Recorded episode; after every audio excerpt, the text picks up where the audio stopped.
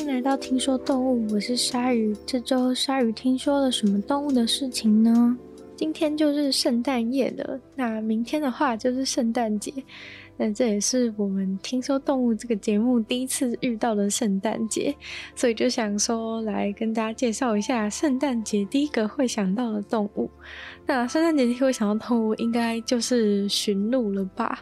对，因为毕竟就是那个圣诞老人坐的雪橇就是驯鹿来拉的。所以驯鹿算是圣诞节一个很重要的动物。如果没有驯鹿的话，大家的那个圣诞礼物应该就没有办法顺利送达了。所以今天就来跟大家分享一下驯鹿这种神奇的生物。那驯鹿的话呢，一般可能像我们住在这种亚热带的地方的人，可能会常常搞不清楚驯鹿跟麋鹿。那圣诞老人雪橇，它拉雪橇的动物是驯鹿，麋鹿的话呢是另外一种。驯鹿是住在非常非常北边的一种动物，主要是生存在极圈啊，然后就是都是集中在地球的最北部的地方，就住在极圈。啊，然后台原之类的一些地方，主要就是真的是极地的部分才会才会看到驯鹿。那所以像是在美国的阿拉斯加，或是加拿大的北部北边，然后格陵兰啊，或是俄罗斯啊，北欧地方的话，就是有机会可以看到驯鹿。那如果是麋鹿的话呢，就比较就比较是在嗯比较低比驯鹿低纬度一点的地方，像是北美洲的其比较北边的，像美国比较北边的州都可以看到麋鹿的身影。所以麋鹿跟驯鹿其实是不一样的，但是在呃，至少在我觉得，在我那个成长的生活圈里面，感觉就是驯鹿跟麋鹿是常常常常搞不清楚两种动物，嗯。那麋鹿的话，其实体型比较大，然后驯鹿的话，体型会会比较小一点。那要怎么分辨？如果从外观上面想要分辨驯鹿跟麋鹿的话，可能驯鹿的话，它脖子会有会有一圈比较比较白的毛，但是因为驯鹿它其实也有还蛮多种的，所以也不能就是也不能就是单从毛色就是很容易可以断定，因为嗯、有一些驯鹿它是全身都比较全身都比较偏白，这些这种驯鹿是住在最寒冷地方的驯鹿的话，它全身都偏白，就比较像是比较像北极熊的感觉，对，就是北极熊是白色嘛，但是。比较低，比较稍微低纬度一些，住在温带地区的熊的话，就是比较多是比较多是咖啡色的嘛。所以，嗯、有一些驯鹿是全部是白色的，整个身体都是白色。那住在比较低纬度一点的驯鹿的话呢，它们的主要就是脖子的地方是会偏白，但是身体可能会变得比较会比较变得比较咖啡色。但是如果是麋鹿的话，麋鹿的话就是它不会有那个像围巾的东西，然后整整体的大小也都是也都是大蛮多的。嗯，那驯鹿的话呢，就是嗯，它有非常多的亚种，大概有十四种的亚种，但是。嗯，他们全部都是，他们全部都是属于驯鹿。那有一些人也对这个有点意见，因为，嗯，其实他们有一些看起来是长得蛮长得蛮不一样嘛。就像刚刚讲到的，最住在最北部、最北部台原的地极地台原的地方的驯鹿，它是全身是是白色的。那比较低纬度的，其实长得比较像麋鹿一点。对，但是驯鹿它们全部。嗯，跟跟麋鹿最大的一个不同的话，可能也是它的皮毛的部分，因为嗯，在驯鹿算是就是为了在极地生存而造的一个造的一个身体，所以。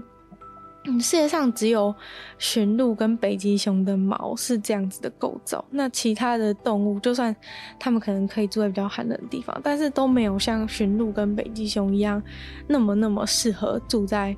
住在寒冷地方，就他们是他们的皮毛是让他们真的不会冷，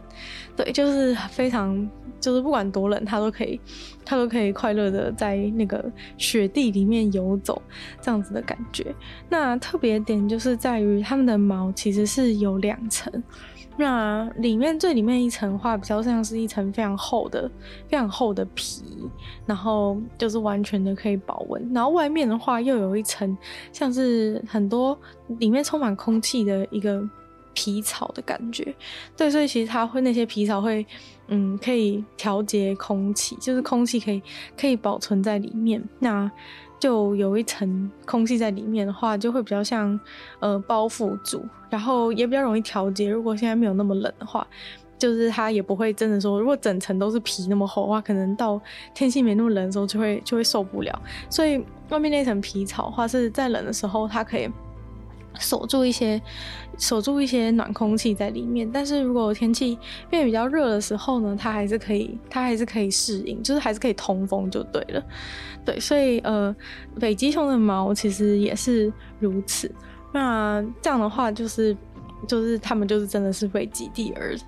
为极地而设计的一种生理构造，所以，嗯，就是驯鹿，他们就算就算超级冷，然后还是可以帮圣诞老人拉雪橇之类的。对，因为他们就是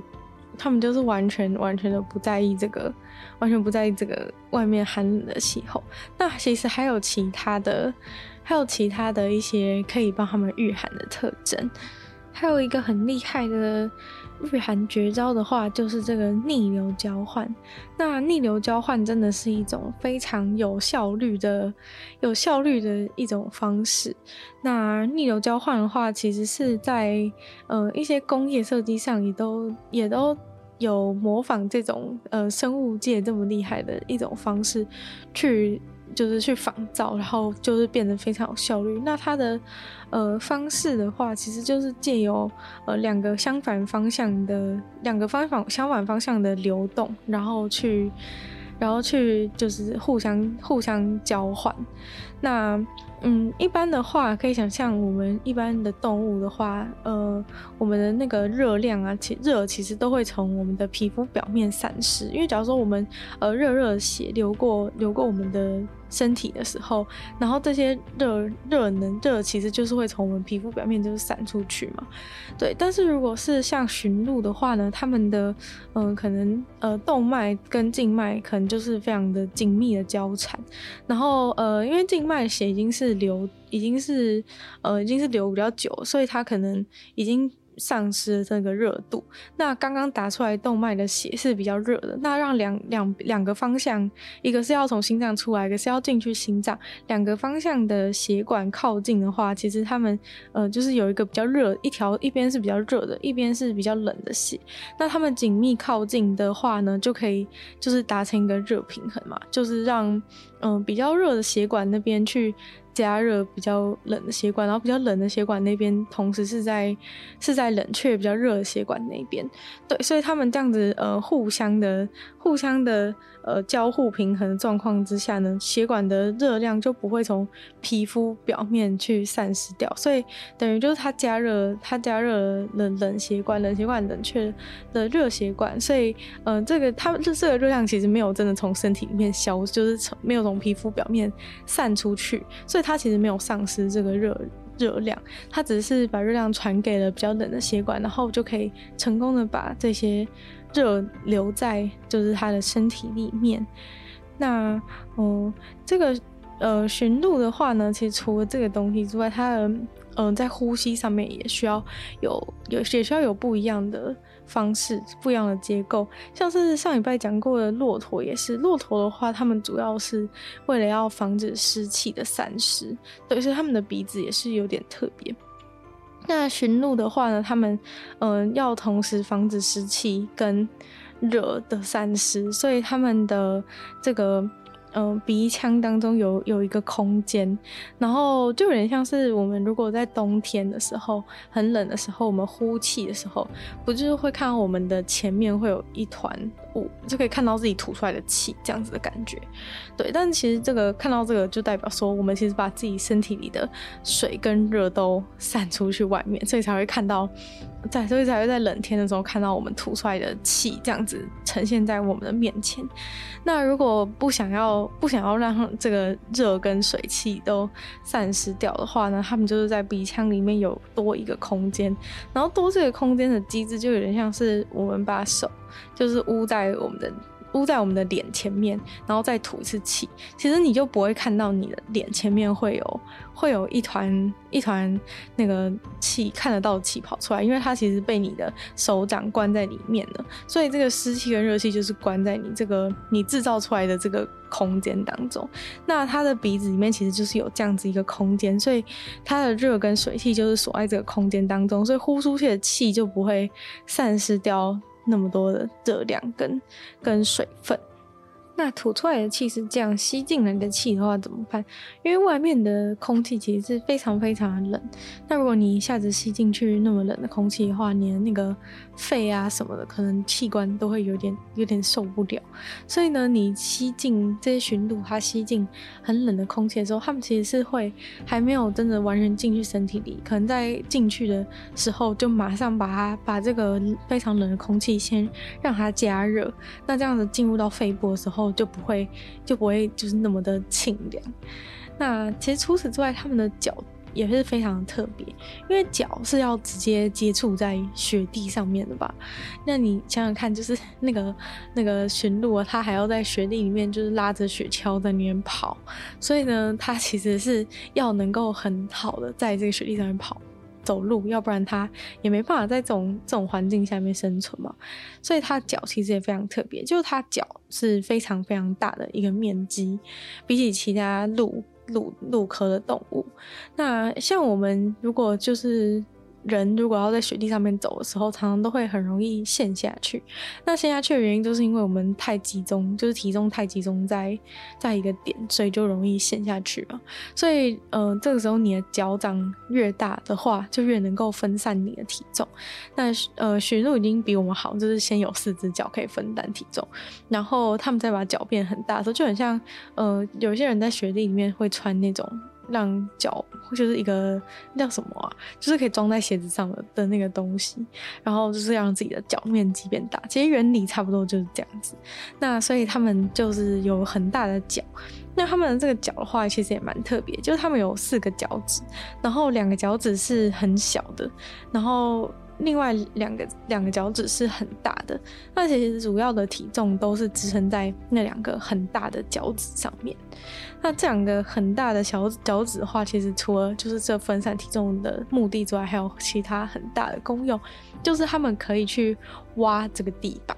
那个挖地板也是超重要，因为就是大家想看冰天雪地，看起来就是没有半点东西可以吃嘛。那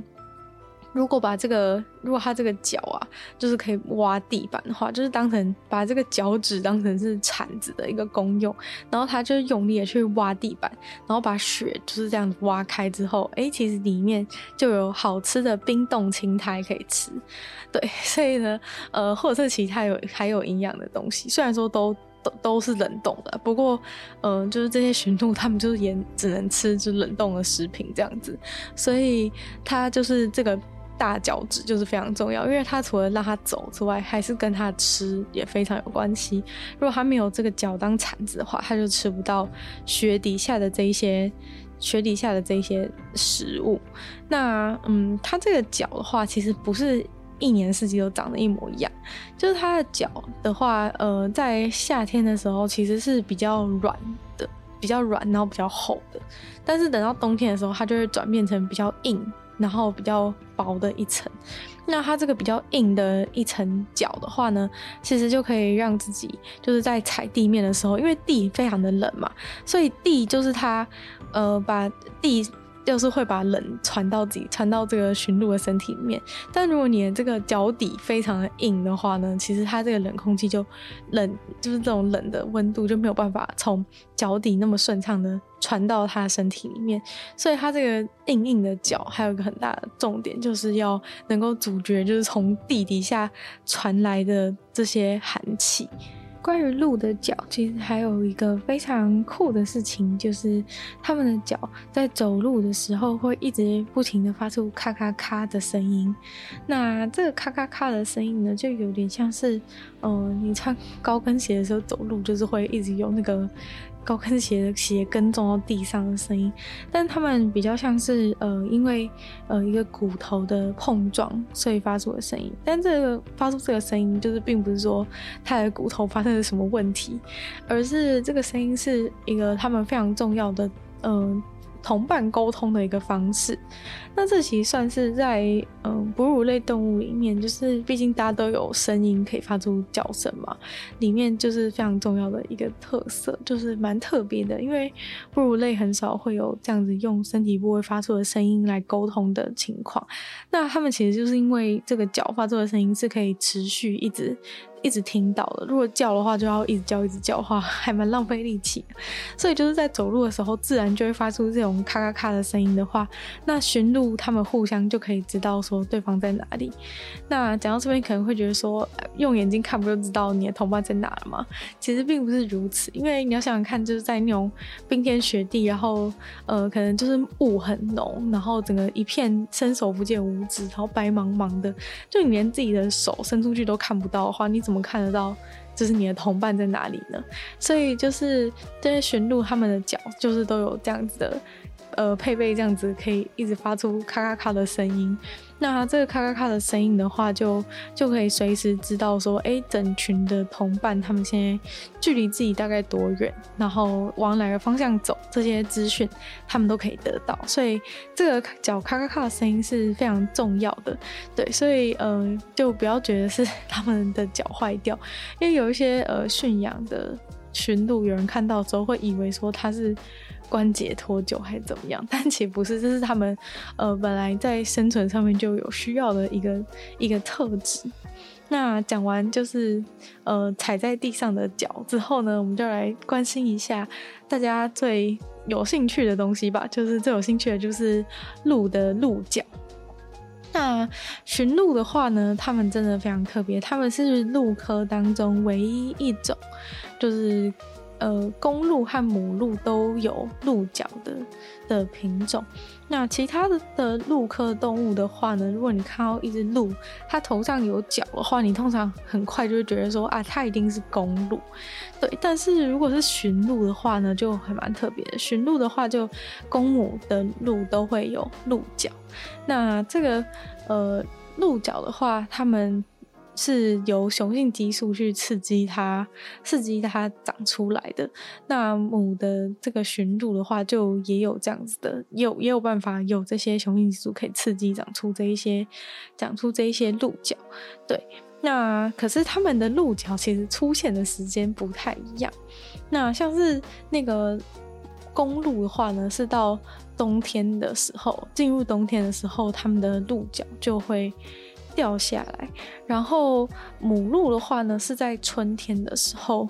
鹿角会脱落，所以，嗯，就是它们其实有角的时间点是不一样。要就是你要判断它是公还是母，可能是然后看就是，哎，现在是什么时几？现在是几月？然后再看它的鹿角，哎，就是才会才能判断说，哎，就是现在有该有鹿角的是公鹿还是母鹿。对，所以如果，嗯，举例来说，像圣诞老人他拉雪橇的鹿，头上其实都是有角。虽然说这只是一个传说，但是你看所有的图片，就是帮圣诞老人拉雪橇的驯鹿头上都是有鹿角的。所以其实，在冬天如果有鹿角的话，的话，这一只这些鹿，它圣诞老人拉雪橇的驯鹿应该全部都是母鹿。对，因为公驯鹿的话，在冬天它的脚应该是处于一个脱落的状态。那嗯、呃，其实主要是因为嗯、呃，公驯鹿跟母驯鹿，它们使用角的时间不太一样。像公驯鹿的话，它们就是在嗯、要需要交配交配期的时候，特别需要展露自己的鹿角，然后呃互相比较，然后竞争。那当然是鹿角比较大的那一方，它它打架会比较强，然后也比较能够，也比较能够就是。取得自己的地位。那当然，鹿角最大的最大的那一只，在群体当中鹿角最大的那一只，可能就会是呃主导的雄性的鹿。对，那主导雄性鹿，它当然就是可以获得最多的交配的机会。那其他的鹿也当然不是没有，只是说如果它比较强的话，就是它可以有比较多交配机会。那母鹿的话，其实就是刚好相反，就是母鹿是会在会在它要呃养育要养育小鹿的时候，会鹿角会脱落。那有可能是因为在生育的时候，它的雄性激素会减少，对，所以在所以它们的那个长角的时间其实是完全相反的。那呃，鹿角的话，它们其实算是蛮大的，跟其他的动物比，算是嗯，只比麋鹿的鹿角还要小一点。对，所以其实是第二大第二大鹿角的一种鹿。那其实呃，在不同的驯鹿的亚种里面，鹿角的大小也都不太一样，但是主要的话，大概嗯。大概雄鹿的话，可以有一百公分，就是它的鹿角张开的宽度可以有一百公分的幅度。然后单单一根只鹿角有多长的话，有些可以到一百三十五公分。对，那如果是如果是母鹿的话，可能会稍微短一些。不过，嗯、呃。因为大家前前面有跟大家提过说，那个驯鹿是比麋鹿的体型还要小一些的，所以其实如果以就是身体跟鹿角的比例来算的话，是驯鹿是呃鹿角跟身体比例最差最多，就是它的鹿角最鹿角最大的，对，因为麋鹿它身体比较大，所以它的呃鹿角。当然，相对也也会大，但是看起来的话，视觉效果的话，会觉得驯鹿的鹿角看起来最大，因为它身体比较小的关系，然后鹿角又还是很大，对，所以呃，在这在如果以身体比例纳入考量的话，是会觉得驯鹿的鹿角会是视觉效果看起来是最大的，嗯，但是其实因为驯鹿它们的种类有很多，然后有一些的有一些驯鹿它们的。他们掉角的周期跟其他人比较不一样，但是基本上来说的话，都是按照刚刚那样子的，刚刚那样子的一个规律在在长角跟掉角。那驯鹿的那个鹿角啊，其实是主要是骨头嘛，但是它其实还是会有会有血管在上面的。对，然后这个鹿角的话，就是呃，对于就是住在。北部北边的那些呃因纽特人来说，这些鹿角是非常重要的、非常重要的，可以拿来制作工具的好东西。对，因为有一部分是他们可能自己掉的话，你可能就可以在路上捡到。那这些东西他们就可以拿来做成一些刀子啊、割东西的东西之类的。所以这个鹿角对于因纽特人来说是非常重要的一个，非常就是平常非常重要，需要需要去需要去。收集啊，收获的一种东西。那刚刚讲到生育的时候，母鹿大部分是没有角的状态。那呃，驯鹿它们的小鹿生出来的时候，其实也是蛮特别的，因为大部分的鹿科的动物，它们小鹿生出来的时候，身上都是会有斑点的，对。但是这个驯鹿的话，他们是生出来就是完全没有斑点，就是从小到大都是不会有斑点的。然后他们大概呃一两个小时之后就可以开始跑超快，对，就是他才出生一两个小时，他跑步速度就是可以，就是可以，就绝对是比人还快就对了，对，所以嗯、呃，他们嗯、就是。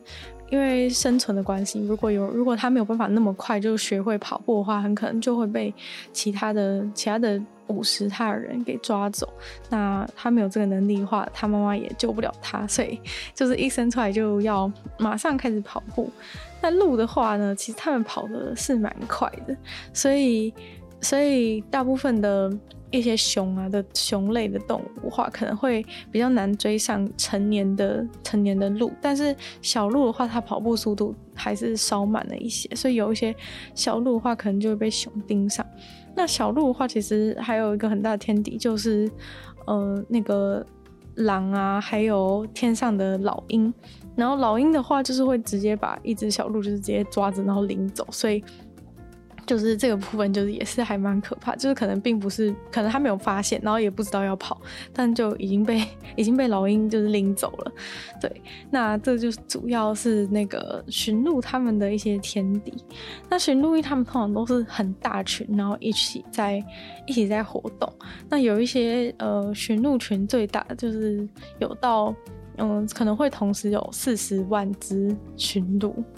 四十万只驯鹿到一百万只驯鹿同时在走，那其实是非常非常壮观。不过你就想说，哇，那很是不是很想要去看这些驯鹿他们在他们在一起走的样子？但其实就是很抱歉，可能已经没有办法，因为呃，驯鹿现在的数量就是大量的减少。那呃，最近好像有人目击到，就是原本应该要四十万只驯鹿一大群的，呃的那一种亚种的驯鹿，现在只有被发现大概只有九千只，在一在某个加拿大的河那边修休息，对，所以其实驯鹿的数量减少了非常多，就没有办法再看到像以前就是他们的习性那么大、那么大的一个阵仗。那有一些有有一些亚种的驯鹿，就到最后。嗯，就是它那个一群的数量一直不断的减少，然后最后就剩下可能剩下就有有有一群的鹿群被发现，就只剩下三只，对，所以就是非常可怜。结果最后好像只剩下一只母母的驯鹿还活着，就被那个呃野生动物。野生动物就是救伤的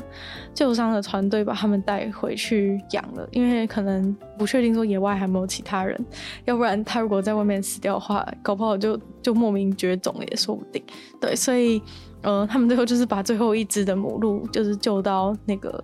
救到救到他们的那个疗养的园区里面去照顾它。对，因为其实鹿群啊，它们如果越小的话，其实就越容易被他们的的猎猎食者攻击。那有一些就是像是狼啊，或是熊，他们有的时候就是就是那些鹿群在走啊，它就是在后面一直一直尾随，然后它它可能一整个冬天就是吃同一团的鹿。所以这些驯鹿就是，嗯，他们如果群越小的话，就是越容易被越容易就是整整群就是灭团这样子。所以呃，要够大群的话，就如果被吃个，如果被这些熊啊或是狼啊吃个一两只的话，就大家还可以生活还能继续过下去。但假如说你那个团队就只有十只的话，结果就被吃个几只，那你这个团队就是已经已经不堪一击了。对，所以就是鹿群的数量其实还是相当的重要。那驯鹿这么大群，其实很大部分也是他们需要就是长时长途的跋涉迁徙。那这也是因应就是天气的关系，就是假如说呃天气比较热的时候，他们就可以去比较北边的地方；那天气比较冷的时候，他们就必须要移动到比较南边一点的地方，也没有多南边，但是就是还是会就是需要移动一下。然后呃，他们移动的路程是真的非常的遥远，对，所以需要那么大一群就是。一起移动才会比较安全。那如果是一年的话，大概他们就可以移动五千五千公里。对，一年他们移动的路径大概是五千公里，那点小路都必须要跟上，所以才说就是你走路的能力是非常的重要，要不然大家都走了就不等你了。对，所以呃，那他们涵盖路径的部分是五千五千公里，那涵盖的面积的话，可能有可能有就是十十万。十万平方公里之类的，一百万平方公里，对，所以呃，就是在他们那个母鹿如果要去生小孩的话，其实也会稍微脱离一下，脱离脱离一下团队，然后去找到一些比较有水源的地方，然后把这个小鹿生下来。那过没多久，他就必须要马上回来加入他们这个团队，然后继续的前行。那所以呢，就是，呃，驯鹿的部分大概就是这样，驯鹿的生态大概就是这样子。然后，嗯，接下来就谈讲一下，稍微讲一下驯鹿跟人之间的关系。那驯鹿可能是世界上唯一就是比较有被比较有被驯养，比较像家畜的一种一种鹿科动物。其他的鹿科动物其实都不太。不太有被驯养的状况。虽然说我知道绿岛有很多人家里有养梅花鹿，但是，但是呃，那应该算是例外，而且应该是不合法的行为。那反正驯鹿的话是主要有比较有被有被人类饲养变成驯化的一个动物。然后驯鹿的话，就是因纽特人他们是都会都会养很多的驯鹿。那因为他们驯鹿的皮啊，就是非常好保暖，然后驯鹿的肉也可以吃，然后脚又可以做工具，所以驯鹿对他们来说是一个完全可以被利用殆尽的一种生物。其实就讲一讲，其实就有点像，又有点像骆驼的感觉，就是嗯，上礼拜沙漠骆驼的时候也讲到说。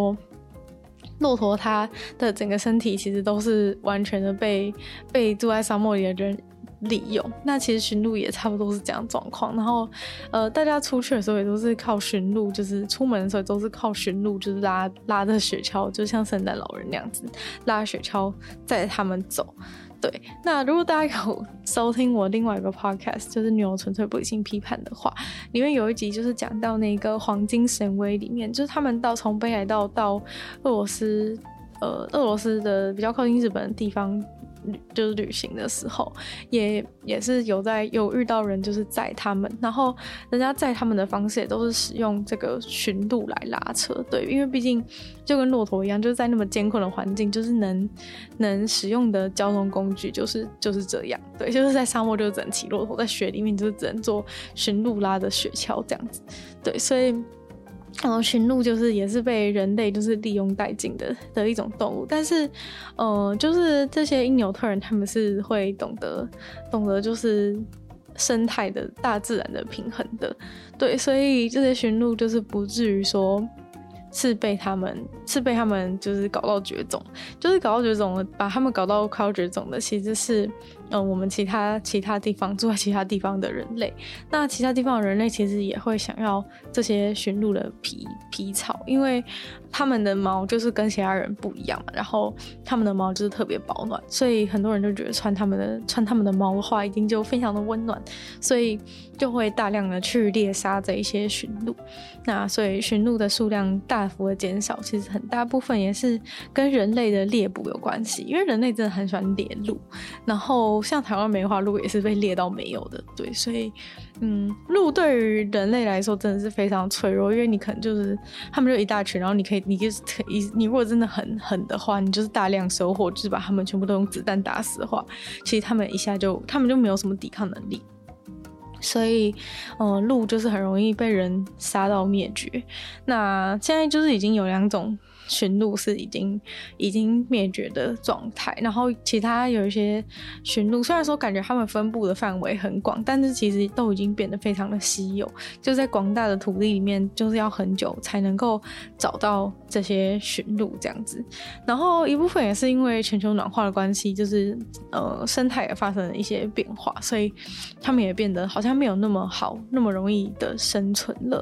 对，然后另外就是好像听说还有一种就是。神秘的寄生虫，然后就是会会导致这些驯鹿它们的神经发生异常，然后就会造成致命的致命的一些状况，然后就死掉了。所以，呃，驯鹿现在就是面临非常多的危机，然后。嗯，就是面临灭种的危机，对，所以现在大家都想要就是好好的保护驯鹿，所以有一些保育组织，他们也是有就是驯鹿的庇护所之类的在养这些驯鹿，对，但是比较南边的驯鹿，就是有些时候是因为就是可能毛色比较深的这些驯鹿，他们有些时候因为人就是开发环境之类的，所以它栖地被破坏，有一些也是跟一般动物一样的方式。就是快要绝种，所以，呃，基本上就是如此。那所以大家真的是不要再迫害驯鹿喽，要不然大家圣诞节就会没有 没有礼物可以收哦，因为圣诞老公公还要骑驯鹿呢。所以，嗯，就是希望大家可以好好爱护驯鹿。哎，驯鹿是驯鹿是真的蛮可爱的，对。但是野外的驯鹿的话，鼻子上是没有红红的，就是如果鼻子是有一坨红红的球的话，那个是圣诞老人他专属的那个驯鹿，对，就是不是在外面看到的，对。那驯鹿是不会飞的，希望大家不要误会。就是 虽然圣诞老人的驯鹿是会飞，但是以正常的驯鹿是不会飞的。就顺便跟大家提醒一下，最重要的一件事，要不然就是 讲完之后，要是还以为圣诞老人的驯鹿会飞的话，那就那这个节目的就有点失真了。对，那反正呢，今天介绍驯鹿的部分就差不多到这边，就希望有有给大家增添一点就是圣诞节的圣诞节的气氛，然后也希望大家就是过一个快乐的圣诞节，然后都有拿到都有拿到，就是不管是不是圣诞老人送给你的礼物，就希望大家都非常开心，然后就希望大家也喜欢我们这个听说动物的节目，然后就可以去。嗯，在我的那个这个听说动物的 Apple Podcast 那边留星星，因为留星星的话，就是对于排名跟就是曝光给更多人知道很有帮助，所以就所以才会一直希望大家可以留星星写下评论，嗯，然后想要互动交流，或是我有什么讲错的地方的话，都非常欢迎大家就是在在留言给我。然后，嗯，也可以去收听我另外两个 podcast，其中一个就是《牛的纯粹不理性批判》，里面有比较时间比较长的内容。然后有前面讲到，就是跟北海道俄罗斯有关的，里面也有驯鹿的动画节目，这样子就有分享类似的内容。然后，呃，另外一个话就是分享一些国际新闻资讯的节目《鲨语》，反正就希望大家都可以支持一下啦。那我们这个听说动物的节目就继续会在每周五跟大家相见，那我们下次见喽，拜拜。